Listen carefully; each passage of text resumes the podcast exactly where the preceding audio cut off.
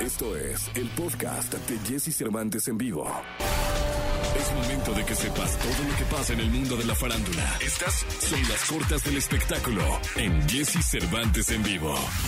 El día de ayer, Charlie Watts, baterista de la banda británica Rolling Stones, falleció a los 80 años. Días atrás había comunicado que el legendario miembro de los Stones no se uniría a la gira del grupo británico en Estados Unidos, tras ser sometido a una operación. Sin embargo, no se brindaron detalles del problema médico del artista.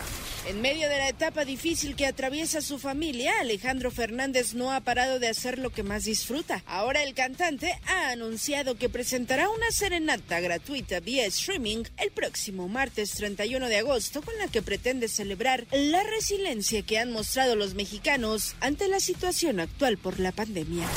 Por primera vez se publicará la letra de la canción no grabada Tell Me Who en un libro llamado The Lyrics de Paul McCartney, que verá la luz el próximo 2 de noviembre. Además, incluirá borradores de 154 canciones de toda la carrera de McCartney, como Blackbird, Hey Jude, Yesterday, entre otras. Además, este libro se basará en las conversaciones que Paul McCartney tuvo con el poeta Paul Muldoon.